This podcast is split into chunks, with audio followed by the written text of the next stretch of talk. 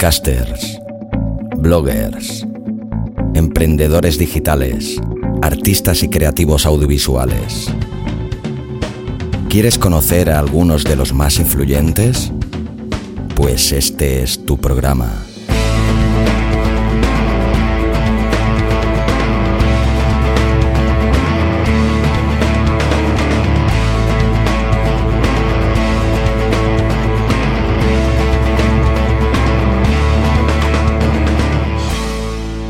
Al borde del abismo.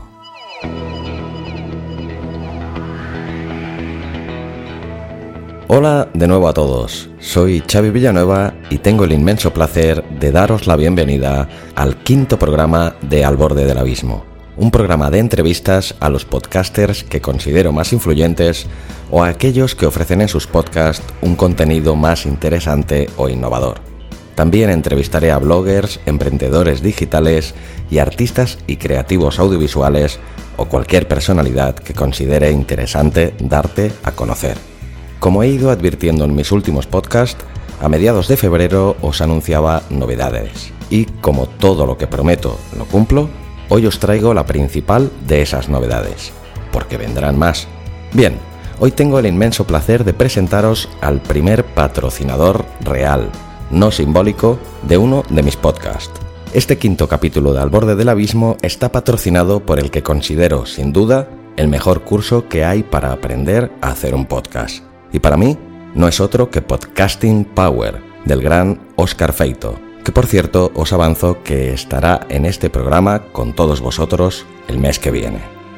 Si en algún momento de tu vida te has planteado, me gustaría hacer un podcast pero no sabría ni por dónde empezar, nuestro patrocinador de hoy es tu mejor opción.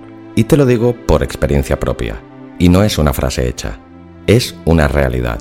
A mediados de septiembre del pasado 2017 tomé la decisión definitiva que había meditado varias veces, pero nunca acababa de decidirme. Antes de que acabara el año tenía que haber lanzado mi primer podcast. Como llevo años dedicándome a la realización audiovisual y además soy músico, la edición de audio, sin ser mi especialización, no me era del todo desconocida.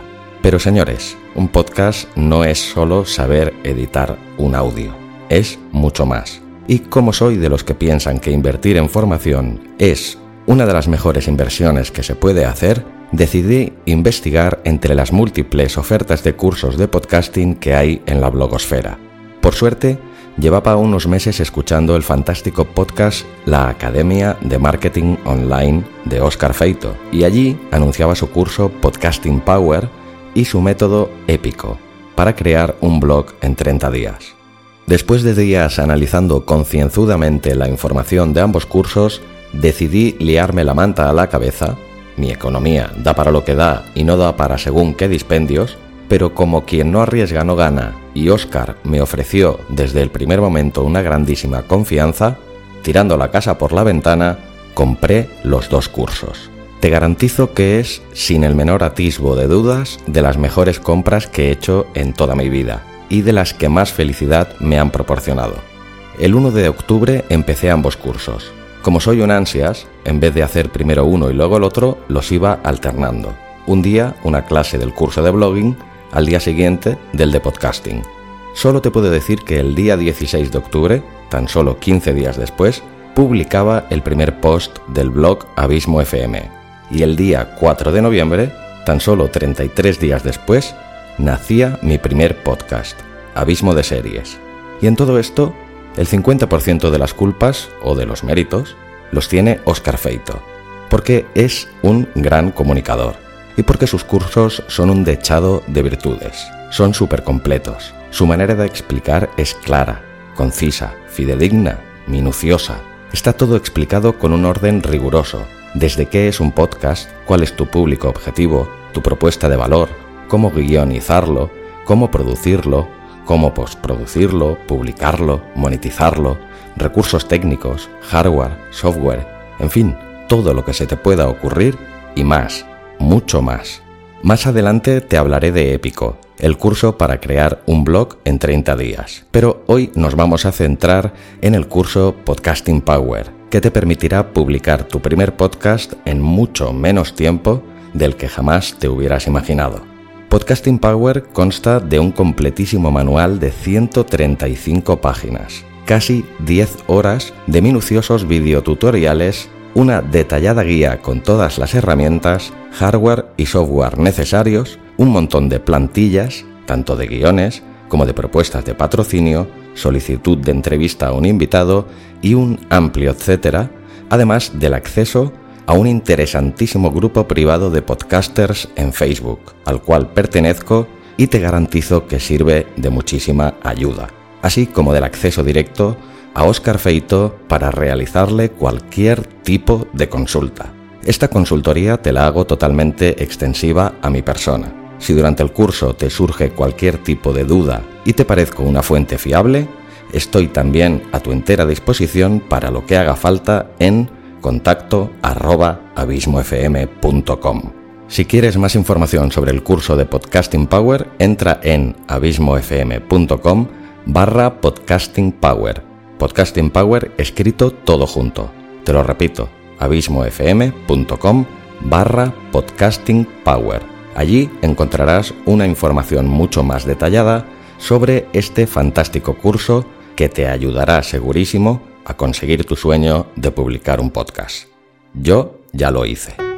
Anunciado y presentado nuestro nuevo y flamante patrocinador, seguimos con este quinto capítulo de Al borde del abismo. Pues bien, tras dos capítulos con el entrañable Oliver Oliva, esta semana, y también la siguiente, tenemos un invitado de aquellos de relumbrón. No en vano, es referente para muchos y unánimemente respetado por propios y extraños. Empezó, como la mayoría, con un podcast producido con pocos medios y toneladas de ilusión. Y con el paso de los años fue seduciendo cada vez más oyentes, incrementando la producción de podcasts propios y sentando las bases de lo que se ha acabado convirtiendo en una de las redes de podcasting más grandes del Estado español. Si todo esto fuera poco, nuestro invitado de hoy cuenta en su haber con nada más y nada menos que hasta siete premios de la Asociación Podcast de España y presenta y dirige uno de los dailies más añejos, reputado, seguido y querido de la cada vez más amplia oferta de este tipo de podcast de publicación diaria.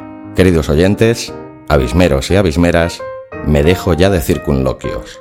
Con todos vosotros, uno de los grandes entre los grandes un maestro del podcasting.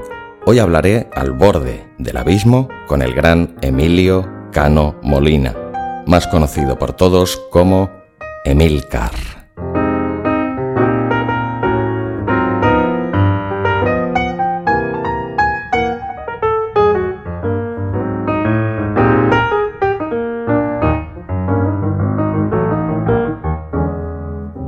Pues nada, eh, como hemos dicho hace un momento, hoy tenemos a, uno de los pioneros de esto del podcasting aquí en España, eh, el gran Emilio Cano, más conocido por todos como Emilcar.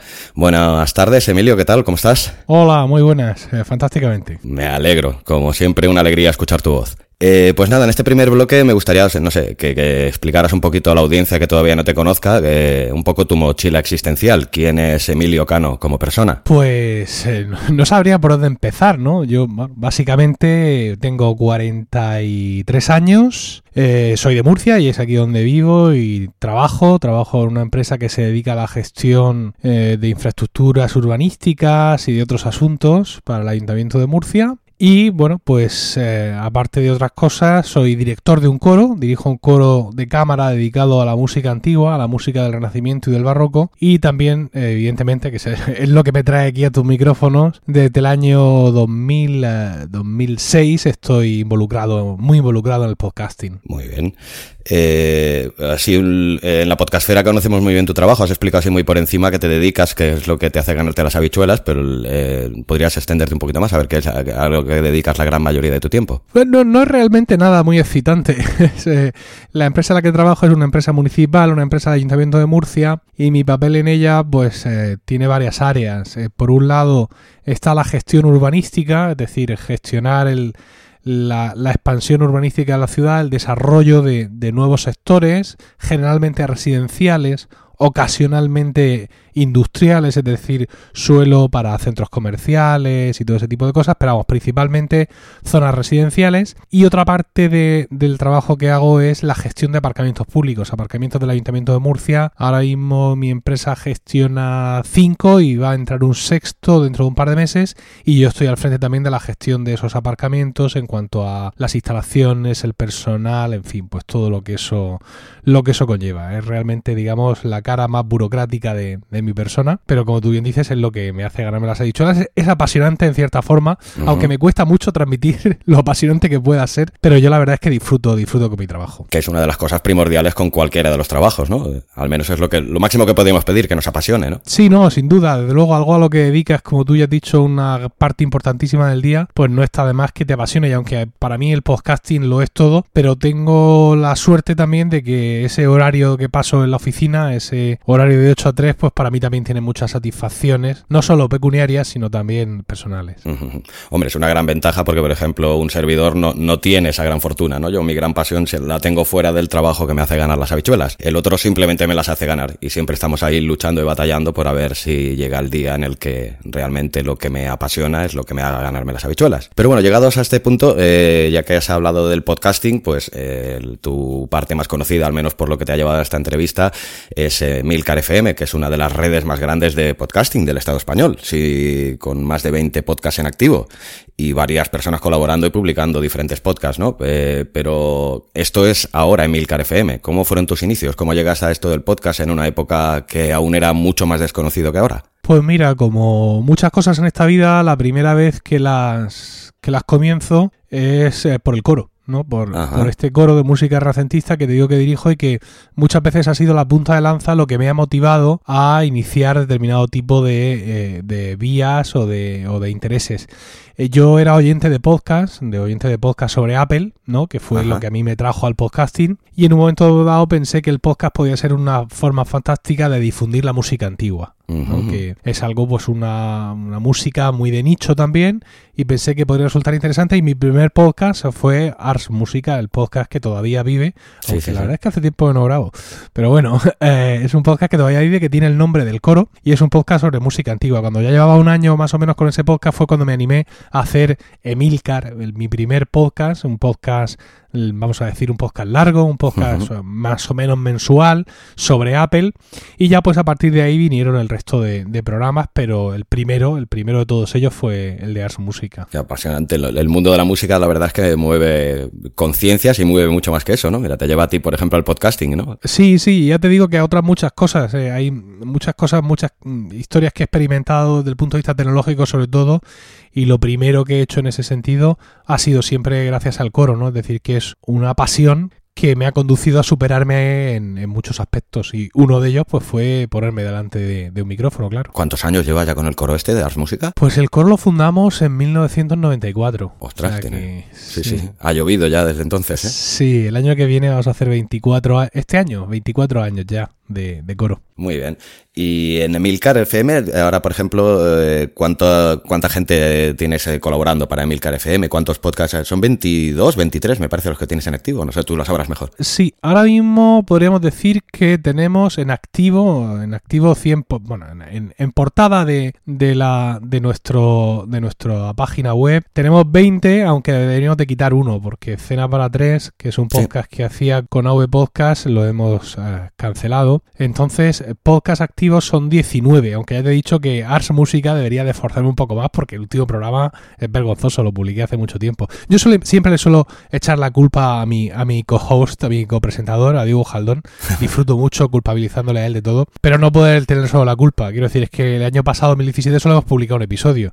Y aunque es cierto que es un podcast que literalmente su, su tiempo no, no es de este mundo, pero tendríamos que hacer un esfuerzo. No, no, no va a cancelarse la música, vamos a ver si le dedicamos más tiempo. Pero bueno, sí, ahora mismo, siendo sincero, son 19 los programas que tenemos activos, aunque también he de decirte en primicia que ese número que hemos perdido hoy, ese, ese número que nos aleja del 20, lo vamos a recuperar en un par de semanas. Mira qué bien. Y no de la manera que la gente podría pensar, va a ser algo un poco especial. Lo vas a dejar ahí en plan misterioso. Ahí, ahí lo dejo. Hombre, hay que dejar las cosas en todo lo alto.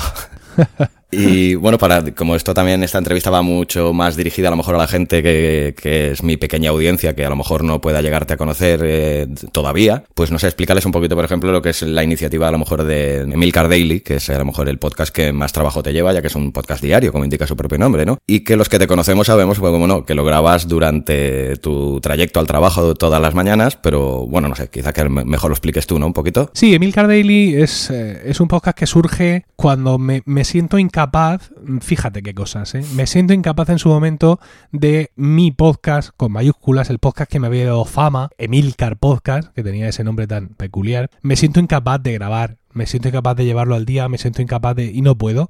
No puedo porque me requiere una preparación, me requiere un tipo de... un tiempo que yo en su momento pensaba que no era capaz de dedicarle. Hoy en día pienso qué demonios he hecho con mi tiempo, ¿sabes? Por ejemplo, cuando, cuando estaba soltero o recién casado, que no tenía nada que hacer con, mi vida. O sea, que, ¿qué demonios hacía yo en aquellas tardes interminables que no estaba grabando podcast y haciendo Emilcar podcast semanal o lo que sea? Pero bueno, en cualquier caso, la sensación que he tenido durante toda mi vida es que cuanto más me ha apretado la vida, sobre todo conforme he ido teniendo mis hijos y, he sentido que, tenía menos tiempo disponible, más he ido aprovechando ese tiempo. Pero bueno, en cualquier caso, aquel podcast Emilcar Daily surge porque eso, no tengo tiempo de preparar bien el podcast como a mí me gusta, con los guiones y todo eso, y pues recurro a hacer pues una bitácora diaria en la que simplemente pues salgo por la mañana camino de la oficina y con el propio móvil, así sin preparar mucho, con los auriculares del móvil, pues hablo de cualquier cosa que se me ocurre.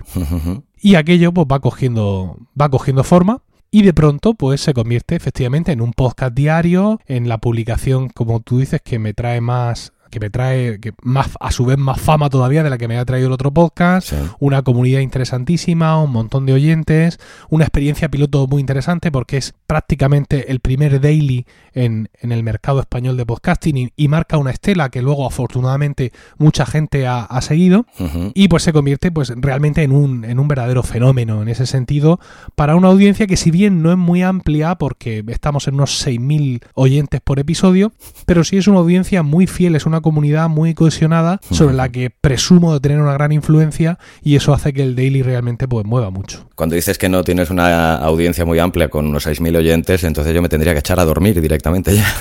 No, no, no es eso. Lo que pasa es que mm, es un poco las ironías de esta vida. es decir, con el tiempo que lleva el Daily, son ya creo que son siete temporadas. Eh, yo debería haber conseguido llegar a más gente. Em, ya sé que es difícil el tema de los podcasts diarios, tener mm, mucha audiencia ahí. Hay mucha gente suscrita, no todo el mundo se baja todos los episodios, pero la realidad es que eh, cada episodio más o menos tiene esas escuchas fijas, ¿no? De unos 6.000 oyentes, que a veces un poco menos, a veces un poco más. Y pues yo, que soy exigente conmigo mismo, creo que algo tendría que haber conseguido más en este tiempo, pero bueno, como sigo aquí frente al micrófono, en vez de lamentarme por lo que no he hecho, lo que puedo poner es ponerme a hacerlo. lo que dejas el, el Emilcar podcast eh, por temas de que no te daba tiempo a guionizar y eso, y te pones a hacer un, podcast diario, eh, evidentemente por lo que dices, sin guionizar. Esto requiere de una elocuencia y de una verborrea fácil y de, porque aparte eh, lo cuelgas luego directamente sin editar ni nada. Sí, sí, directamente. Bueno, en el los pocos minutos que llevamos de entrevista, tu audiencia ya habrá podido ver que yo hablo por los codos. Y si encima, como, la mayoría de nosotros, a hablar sin ningún fundamento es especialmente interesante, ¿no? Empezar a hablar bla bla bla bla bla bla bla bla bla bla bla sin, sin nada, sin ni siquiera el más mínimo pudor que te coarte. Entonces, en ese sentido, bueno, tengo que reconocer que evidentemente hace falta cierta predisposición natural para esto y pues con los años he, ganado músculo en hacer todo este tipo de cosas. Sí escribo escribo guiones, es decir, hay muchos días que Emil Cardelli tiene escritas unas notas, yo llevo un folio ahí en la mano donde llevo escrito textualmente la entrada y la salida del podcast, eso siempre me he convencido que tengo que hacerlo así, aunque me la sé de memoria, y en muchas ocasiones que el tema que quiero tratar es especialmente complicado o que hay datos concretos que creo que es interesante aportarlos, sí me hago ahí un guion de puntos rápido para, para ir observándolo durante el trayecto hacia, hacia la oficina. Tipo escaleta, ¿no? Imagino. Sí, sí, sí, una cosa así. Vale, vale. Y eh, entonces, eh, bueno, se me quedó una pregunta así colgada antes de cuántos colaboradores, aparte de tus podcasts, cuánta gente tienes ahora más o menos en, Emilcar que hace podcast para ti o para la pues, no sabría decirte, qué ruina. claro, es que mira, hay algunos compañeros que hacen más de un programa. Por ejemplo, eh, mi mujer, Rocío, hace Lactando, ¿no? Un podcast de lactancia materna. Luego en Proyecto Macintosh tengo a David Isasi, que también hace perspectiva. Sí. Y tengo a Carlos Burges, esto ya serían tres. Eh, Calavera de Gran Angular, 4. Natán de Swiss Spain, 5. Mark Milian de Cuatro Ventanas y un paseo por Shanghai, 6. Luego, los tres compañeros que hacen conmigo, están locos estos romanos, son Sí. 9. Raquel de A Pie de Pizarra, 10. Marta de Trasteando la Escuela, 11. Madre Carmela de Bacteriófago, 12. Y luego, por ejemplo, eh, tengo a Antonio Rentero y a Fran Molina de Preestreno y Eureka. Esto nos lleva ya a 14, ¿verdad? Sí, sí, sí, sí. y Paco Culebras 15. Pero luego en trending tengo a Javier Soler Bernal, que haría 16, pero tiene, mm, vamos a decir, tres colaboradores, ¿vale? Con lo Sí, cual sí. estamos en 19. Y eh, esta temporada, en esta temporada 2017-2018, también David Isasi en perspectiva ha traído algunos colaboradores, algunos de momento solo han participado una vez, otros han participado dos o tres, pero vamos, así en el, en el grupo de Slack, por así decirlo, que sería lo que yo controlo, estaríamos hablando de 19, sí. Porque, por ejemplo, uno de los que hace Romanos Locos, Diego, Sí. sería también mi compañero en, en el podcast de Música, ¿no? Ya, Entonces, ya. pues, hay alguno pluriempleado, pero sí, mira, 19, no he hecho la cuenta hasta hoy. Hombre, la verdad que es una cifra nada desdeñable. No, no, está bien, está bien, no me puedo quejar. Y antes de que se me pase, ¿de dónde proviene el nombre de, de Milcar? Pues Emilcar es el apodo que tenía mi abuelo Emilio en, en el pueblo. Eh, mi familia, por ambas partes, es de un pequeño pueblo de Murcia que se llama Blanca. Sí. Y mi abuelo pues fue toda su vida lo que hoy llamaríamos un emprendedor. Una de las cosas que, una de, la- de la- de los emprendimientos que tuvo fue una tienda, la típica tienda de pueblo, donde puedes comprar comida, puedes comprar juguetes, puedes comprar ropa, puedes comprar lo que sea. Esa tienda la tenía en la plaza del pueblo y por eso se hizo muy popular. Y a la hora de ponerle un nombre a la tienda, mi abuelo, que era una máquina del marketing, decidió que dado que mi abuela iba a ser la que principalmente iba a atender el, el mostrador, dado que él se iba a encargar de, de los suministros de la tienda y de Sí. otros negocios que él tuviera, que la tienda se iba a llamar Emil Car, con un guioncito en medio. Emil Mm. de Emilio, que es él, y Car de Carmen, Muy que era bien. mi abuela. Entonces la, la llamó Casa Emilcar y como fue, como ya te digo, una tienda en la plaza del pueblo se hace muy popular, la gente empezó a llamar Emilcar a mi abuelo directamente y entonces pues aunque bueno, la- en un momento dado ya la tienda tuvo una vida y ya cerró, pero ese mote también eh, le acompañó toda su vida. A mi padre, que también se llamaba Emilio, también la gente le empezó a llamar Emilcar. Y cuando yo llegué a, a internet y vi que aquí estas cosas funcionaban con poniéndose un nickname, un mote, Sí, sí, sí. pues elegí el de Milcar. Ya tenías el trabajo hecho, ¿no? Claro. Para gran frustración de mi padre, que entró a internet bastante después que yo, y cuando quiso ir registrando direcciones de correo y todo ese tipo de cosas, se dio cuenta de, que, Le había ya robado se- el nombre. de que le había robado el nombre. Eh, además de Milcar FM, también tienes en activo ahora, no sé desde hace cuánto tiempo, otra vez la, la web emilcar.es, donde ofreces tus servicios de consultoría. Sí. Y además también tienes Focus, ¿no? Una web de vídeos tutoriales sobre equipos, aplicaciones y widgets. Explica Sí. un poquito ambos proyectos. Sí, bueno, Focus eh, es una idea, ya sabes que uno de los caballos de batalla del podcasting estos días es la monetización, ¿no? O sea, cómo Sí. conseguir sacar dinero de esto de alguna manera, ¿no? Y a mí sí me ocurrió hacer algo paralelo, que muchas veces lo- la conclusión rápida a la que llegas. Eh, sé que el vídeo está ahí, que era una cosa que yo nunca había experimentado, y se me ocurrió la posibilidad de hacer esto, una web de videotutoriales, vídeos cortos, vídeos de 3-4 minutos como mucho, y pues a un precio, con varios planes de precio, y tocando los temas básicamente que suelo tocar en el Milcar Daily, ¿no? Dispositivos iOS, eh, Mac, redes sociales, productividad. Y bueno, la verdad es que lleva funcionando ya, este es el segundo curso, por así decirlo, por hablar en cursos académicos, con una respuesta muy interesante, con un número de, suscriptores siempre creciente, a veces crece más rápido, a veces crece menos rápido, y pues tratando de incorporar novedades y, cosas interesantes para que pues cada vez haya más gente que encuentre en Focus eh, pues vías de aprendizaje de, temas que, que les interesen. Y en cuanto a Emilcar, Emilcar fue realmente mi primer proyecto en todo esto, ¿no? Antes del podcast de Ars Música incluso, pues yo creé ese blog, emilcar.es, que era un blog donde empecé a hablar de cualquier cosa y acabé hablando mm, de Apple, ¿no? Entonces, durante un primer año, de entre 2005 y 2006, estuve exclusivamente de- en lo que se refiere a la actualidad de Apple escribiendo. En aquella época había muy pocas cosas, con lo cual me hice con un pequeño nombre, mi blog se hizo con un pequeño nombre dentro de la comunidad Apple. Y eh, al blog le añadí el podcast, Emilcar Podcast, pero el blog era siempre lo principal. Durante muchísimo tiempo el blog fue lo principal. Luego hubo un momento, como puedes imaginarte, que todos los contenidos que era capaz de generar los absorbía Emilcar Daily, con lo cual pues dejé de escribir Y eh, pues se me ocurrió que ya que tenía ahí el blog y que estaba ahí pues todo montado, pues que podía retomarlo para, digamos, usar el blog para escribir sobre podcasting. Exclusivamente los artículos que se publican ahí ahora son sobre podcasting. Y para también usarlo como vehículo para ofrecer servicios de consultoría para ayudar a otros a conseguir más con su podcast, que es una cosa pues que estoy haciendo desde hace escasamente tres meses y que la verdad es que no me va mal. He tenido unos cuantos, eh, unos cuantos clientes, algunos creo que lo conoces, y, el resultado ha sido muy interesante. Entiendo que para, que para los clientes y sobre todo para mí, ¿no? Porque he, descubierto que es súper satisfactorio.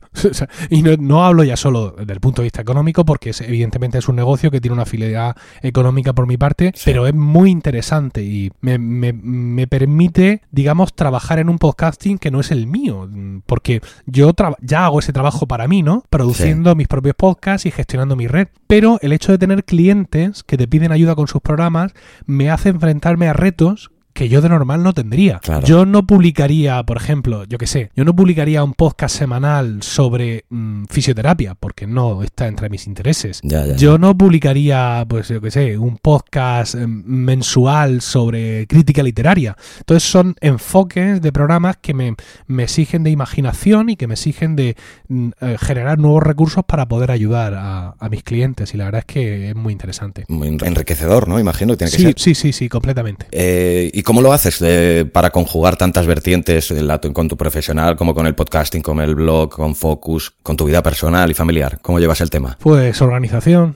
Es que no, no queda otra. Quiero decir, las horas que tiene el día son limitadas. Eso no hay sistema de productividad personal que te convierta el día en un día de 25 horas, eso ya lo digo. Pero lo que sí trato de aprovechar completamente el día, ¿no? Porque cuando perdiendo el tiempo absurdamente disfrutas más que dedicándote a lo que te tienes que dedicar, es que mm, no debes dedicarte a eso. Sí, la verdad que sí. Hay veces que no tienes opciones porque a eso que te dedicas es lo que te da de comer, pero si yo mm, disfrutara más perdiendo el tiempo en Tumblr o en Twitter claro. que preparando mis guiones de mis podcasts y mis programas y ayudando a los compañeros de la red y, todo ese tipo de cosas, pues lo que tengo que hacer es dejar de hacer podcasting. Como afortunadamente no es así, pues lo que hago es planificarme muy bien. Yo mm, soy un seguidor de la, una teoría de productividad personal que se llama GTD, Getting Things Done, a la cual he dedicado mucho tiempo y sobre la cual la gente muchas veces pues también me hace consultas y bueno, hay varios vídeos incluso en Focus sobre GTD. Y la verdad es que eh, el descubrimiento de ese sistema para mí ha sido un antes y un después y me ha permitido organizar mejor no solo esta faceta, digamos, más personal de mi trabajo, entre comillas, que sería el podcasting, sino incluso también el trabajo diario en la oficina, ¿no? Y la verdad es que exprimiendo a tope pues todas estas técnicas y pues es como consigo realmente exprimir a tope el día y tener todavía tiempo para para lo más importante que es estar con la familia, atender la casa, llamar a mi madre y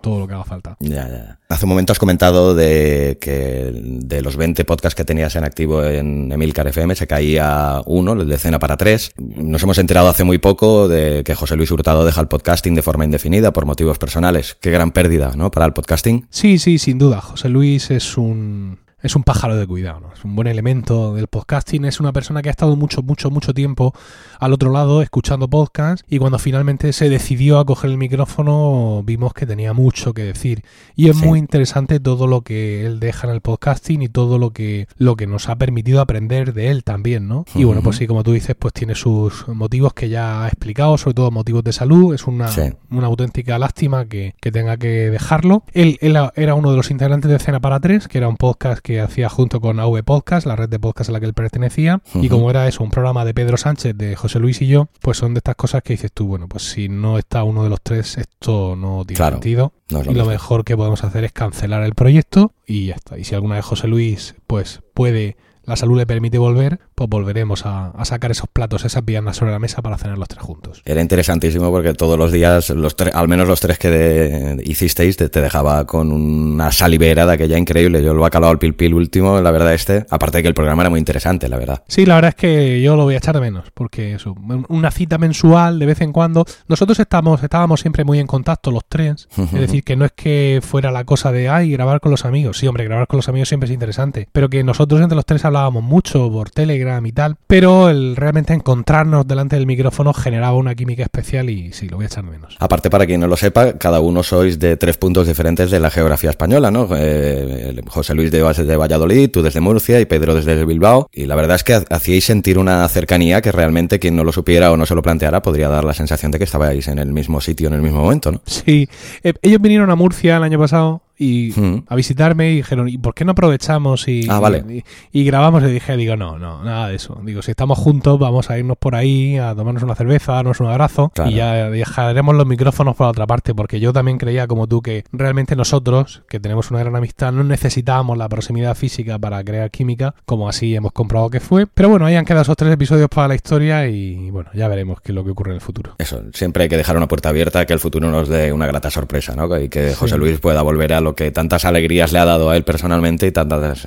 alegrías nos ha dado a lo que a los oyentes, le seguíamos. efectivamente. Pues no sé, en este punto me gustaría que analizaras un poquito así el presente y futuro del podcasting en, nuestro país. ¿Cómo lo ves? Madre mía, si yo pudiera responder con algo de, no sé, con algo de sentido a esa pregunta, desde luego no te habría concedido esta entrevista. Estaría, claro, estaría ahora mismo trabajando febrilmente sobre mis propias predicciones para alcanzar la dominación del podcasting eh, nacional como poco. Bueno, indirectamente es lo que te preguntaba, ¿no? Pues a ver que nos lo analices tú a tu manera, ¿cómo lo ves tú? Sí, pero mm, yo ya parto de la idea de que mi capacidad de análisis eh, en este sentido deja, no deja mucho que, perdón, deja mucho que desear. No lo sé porque generalmente cuando uno trata en general, de analizar cualquier mercado, lo que busca son mercados similares. Nosotros no tenemos mercados similares del podcasting, tenemos un mercado de referencia que es el estadounidense, pero es tan distinto del nuestro. el, estadounidense en sí ¿sabes? El, equivalente a ti o a mí, pero en Wisconsin, en Utah o en Chicago, es un ser humano tan distinto. La sociedad es todo tan distinto que por mucho que nos empeñemos en hacer paralelismos, no hay manera. Nosotros tenemos los podcasters que además ya te habrá llegado, aunque llevas poco tiempo en esto, la broma de que este, este sí, este sí es el año del podcasting. No el anterior, que dijimos que era el año del podcasting. El anterior no lo fue, pero este... Este sí, por supuesto que sí. Estamos viendo realmente mucho movimiento. Por ejemplo, hoy desde la cuenta de Promo Podcast, Promo Podcast es mi podcast sobre podcasting, he retuiteado un tuit de Ana Oromaechea, que es la, la CEO de Cuonda. Cuonda es no una red, pero sí una agrupación de podcast, en la cual nos contaba que el BBV, el BBVA, ¿es A o solo o si la A? Bueno, sí, Banco Bilbao Vizcaya, ¿no? sí, el BBV sacaba un podcast. ¿Qué me dices? Eh? Sí, sí, no me he terminado de enterar porque no sé si es que ellos no lo han planteado bien o si es que yo me he liado. Pero sí, el BBVA Banco Bilbao Vizcaya Argentaria, ¿no? Han perdido lo de Argentaria, qué cosa. Eh, lanza, es que claro, la noticia es un poco rara, porque si tú te metes aquí dice que lanzan un canal de podcast. ¿Qué, demonios es un canal de podcast? Sí. ¿No? ¿Qué significa un canal de podcast? Significa una red de podcast. Entonces lees la noticia de ellos en su blog y dice, la primera propuesta de BBVA para el nuevo canal es Blink un programa semanal que ofrecerá información práctica sobre finanzas personales, soluciones fintech, metodologías de trabajo y consejos para que los usuarios tomen las mejores decisiones financieras. Me parece espectacular. Quiero decir, me parece un ejemplo muy claro de cómo las empresas pueden y deben acercarse al podcasting. Yo soy un banco, esto mío va de las perras y de invertir, pues voy a crear un programa donde hable de ese tema. No un programa donde esté todo el rato, ven a BBVA, hazte cliente, esto está, va a estar estupendo. No, un programa donde yo hable de todo esto. Y, eso ya te llevará a ser cliente o no, porque si te dan la información que... Claro, pero al final, pues como en todos los negocios, tú me estás escuchando hablar de cosas financieras, ves que soy una voz autorizada en asuntos financieros y al final se te crea, se te crea una confianza en mí y una mayor tendencia a usar mis productos. Lo que pasa, lo que te digo es que no sé, es que yo no sé si, no sé si llamar a esta gente, porque lo que han creado, si yo me voy, me voy aquí a, a Evox, que es donde lo tienen hospedado al parecer, y eh, esto se llama podcast, el canal que han creado se llama Podcast BBVA. Y dentro hay un programa, y el programa se llama BBVA Podcast. Esto, esto contraviene todas las normas de la decencia. Entonces, claro, lo que a mí me daba la sensación es que ellos iban a lanzar una red de podcast, ¿no? Que podría llamarse BBVA Podcast, ahí no me parece mal, y que Blink era su primer podcast, su primer programa, ¿no? Pero aquí no hay nada que se llame Blink. Ya, ya, ya. Entonces, ya te un digo. poco confuso. Sí, no sé si enviarles una copia del libro mío, que está un poco viejo, ¿no? O enviarles un diagrama así escrito en una servilleta, algo, o, o no algo, porque yo no- creo que aquí mm, no tienen claro muy bien la diferencia entre podcast, red, canal o todo ese tipo de historias. Pero bueno, bromas eh, aparte, ¿no? Sí. El tema está en que está muy bien y que son cada vez más las grandes empresas que están girando la vista al podcast y encontrando con que es un medio muy interesante. ¿Esto de qué nos vale a los demás? Pues nos vale porque el problema principal del podcasting en España, el que ha sido su problema los últimos cinco años y que como no estemos listos va a ser también el problema de los próximos cinco años, es que no tenemos oyentes. No tenemos oyentes en general. Quiero decir, no es que yo, que mi podcast tenga pocos oyentes o que el tuyo tenga pocos oyentes, es que hay muy pocas personas escuchando podcast en España. Porque todavía mucha gente no siquiera sabe lo que es el podcasting a día de Sí, hoy. pero, pero es que esta conversación la podríamos haber tenido hace cinco años y hubiéramos dicho las mismas frases. Entonces, tenemos que empezar a intentar hacer algo, ¿no?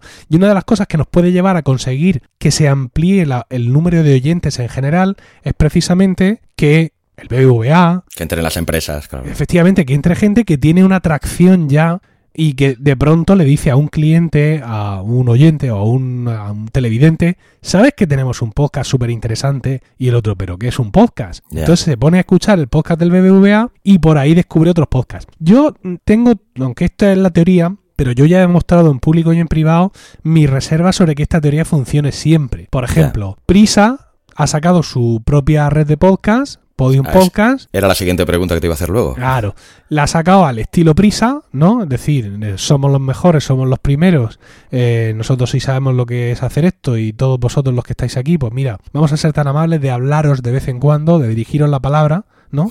Para que os sintáis bendecidos por nosotros. Ah, y yo ya decía, la gente, se- había muchos compañeros podcasters que decían, qué bien, qué bien, porque ahora en el país, en la SER, van a estar todo el rato, escucha podcast, escucha podcast de Podium Podcast, y eso va a hacer que la gente conozca el podcast. Y yo dije, no os confundáis, no os confundáis porque el trabajo que va a hacer Prisa ya se van a procurar ellos muy bien que sea única y exclusivamente para sus propios programas. Claro. No creo que nadie que venga a escuchar un podcast de Podium acabe escuchando cualquiera de nuestros programas.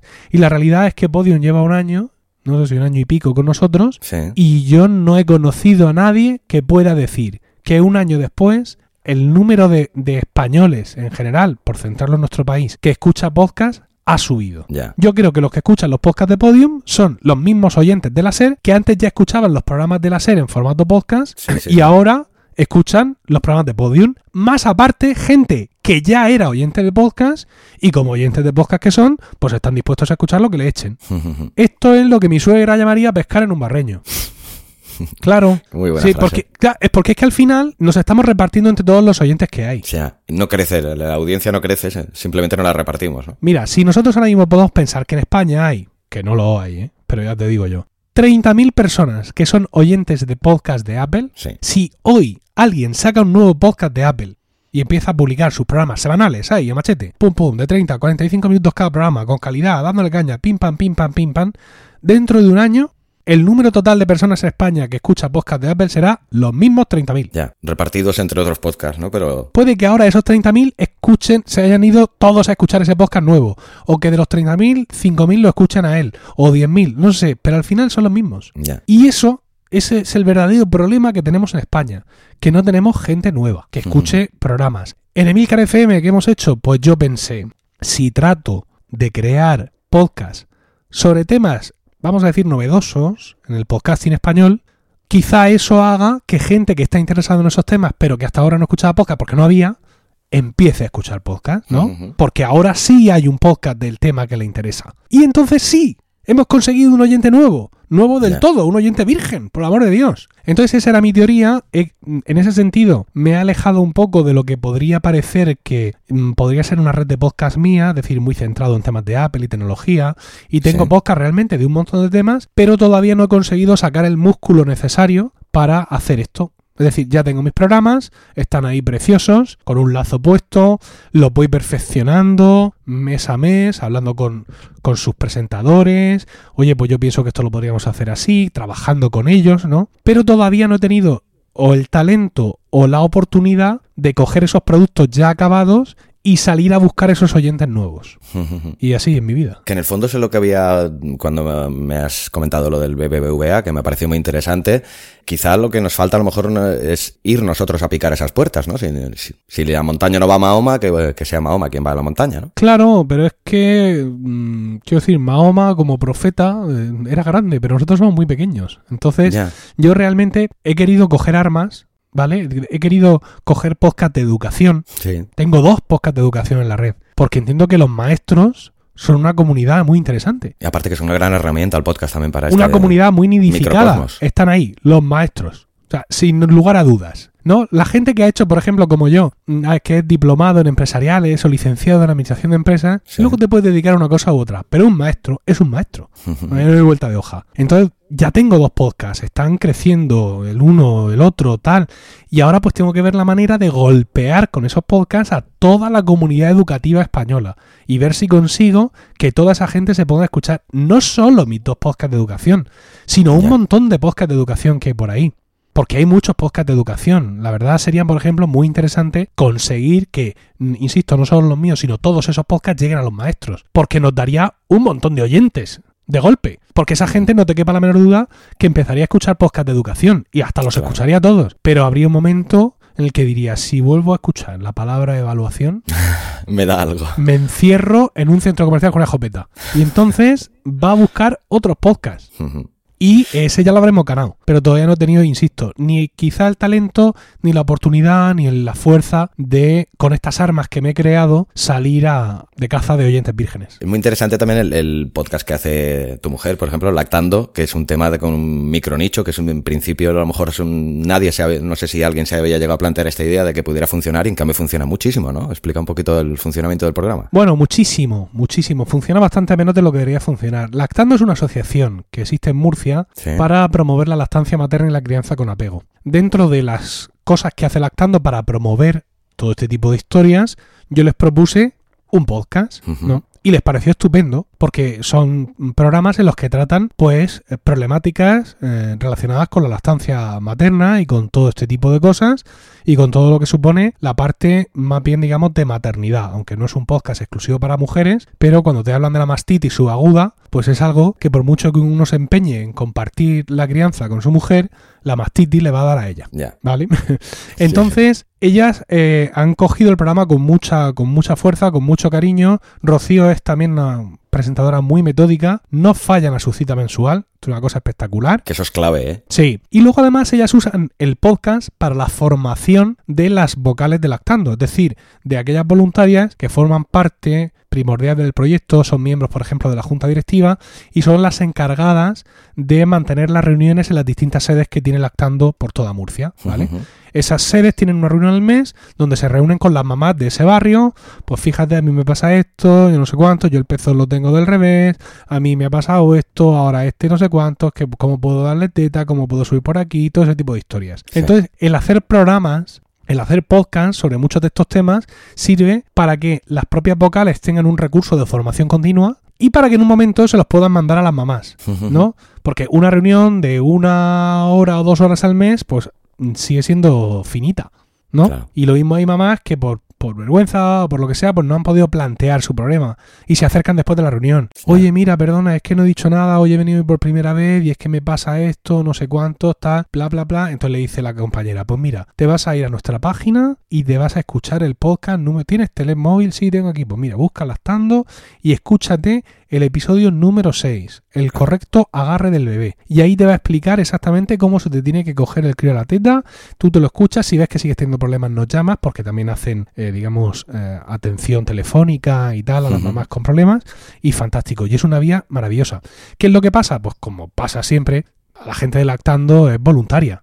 Y estas madres ya bastante hacen con lo que hacen, algunas ocupándose de la asociación, otras de las reuniones, entonces no han tenido la oportunidad de difundir el podcast, pues todo lo que fuera deseable, ¿no? Sobre todo fuera de nuestras, de nuestras fronteras murcianas, así. Entonces, sé que es un podcast que se escucha en muchas partes, pero un podcast sobre este tema sería para que todas las asociaciones y grupos de lactancia de España lo tuvieran como referencia. Y desgraciadamente no es así, porque desde Lactando no han sabido o no han tenido el tiempo de hacer esa labor. Pero bueno, como ya hay un montón de programas grabados, el día que tengan el, el tiempo y, y las ideas para hacer llegar esto realmente a todas las mamás interesadas, pues va a haber aquí un montón de programas para que se escuche todo el mundo. Pues sí, la verdad.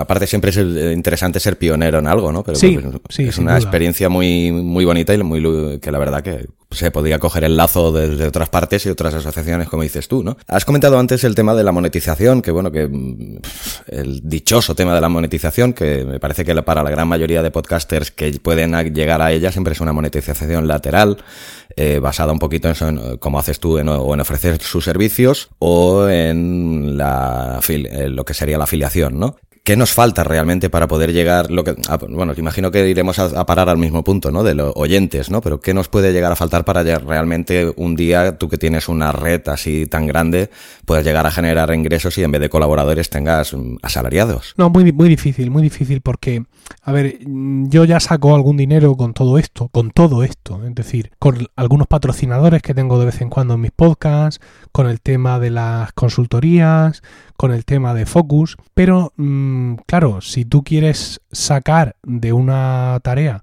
un dinero para vivir, tienes que dedicarle todo el tiempo necesario. Claro. Entonces es difícil pegar ese salto, ¿no? Como en cualquier emprendimiento, es muy difícil para cualquiera de pronto decir, venga, me dejo el trabajo y me dedico a este negocio que voy a poner del cruce entre canarios. Porque es un salto al vacío y hay familia a la que alimentar y es complicado. Pero en España yo lo veo, lo veo muy difícil. Lo veo muy difícil. Yo creo que aquí de momento los anunciantes no están entendiendo que la fuerza del podcasting no consiste en el número, sino en la calidad. Es decir, en la influencia que el podcaster tiene sobre esa audiencia, aunque no sea una audiencia de 10.000 personas, entonces, como eso los anunciantes no lo entienden, pues siguen pensando que anunciarse en un podcast tiene funciona igual que en la radio. Ya. ¿Cuántos oyentes tiene? ¿50.000? ¿60.000? ¿70.000? No, no, no, no es eso. Tengo 5.000 pero 5.000 interesados en cualquier cosa tecnológica. Claro, que aparte de esos 5.000 te pueden llevar a otros 5.000 más indirectamente que no sea por el podcast, claro, boca a boca. Claro. Son 5.000 que además escuchan mis consejos como si fuera maná. Entonces, es, esto es oro molido. Bueno, pues eso la mayoría no lo entiende. Y viniendo desde ahí, como tiene que venir la monetización, pues lo tenemos, lo tenemos complicado. Mm, vamos a ver si tirando por el otro lado, mm, es decir, llegando a una masa crítica de oyentes mucho más grande, pues tenemos eh, esa confianza inicial que falta en los anunciantes y podemos hacerles ver que no hacen falta los números de la radio. Porque la gente no tiene el podcast de fondo. La gente escucha activamente el podcast. Exacto. Y eso les hace reaccionar ante la publicidad de una manera mucho más eficaz que ante la publicidad en radio. Abismo FM. Una voz diferente y muy personal sobre series, podcast y mucho más.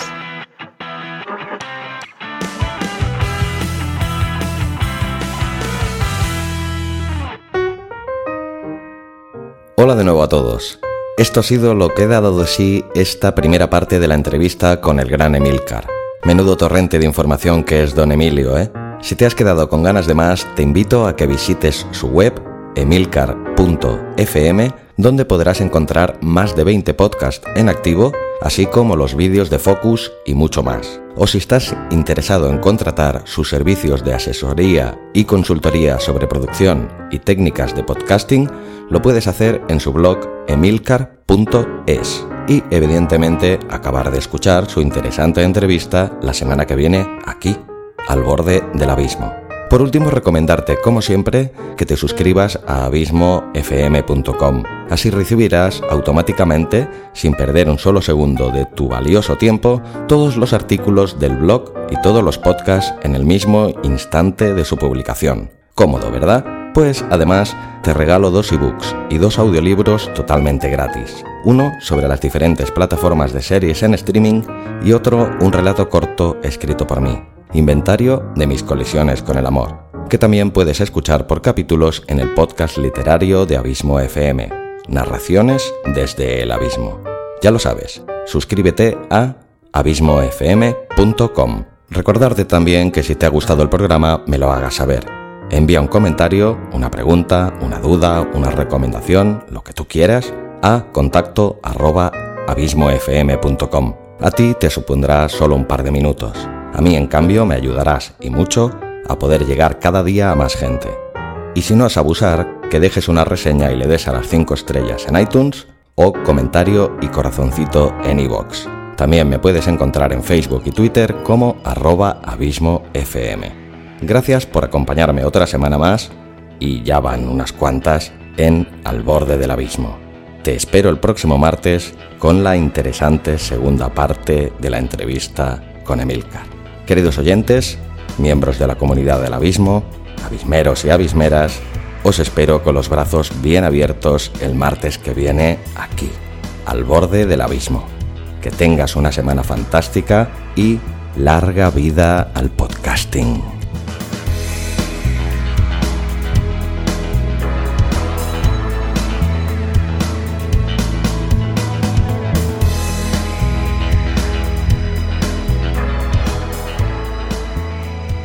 Abismo FM, una voz diferente y muy personal sobre series, podcast y mucho más.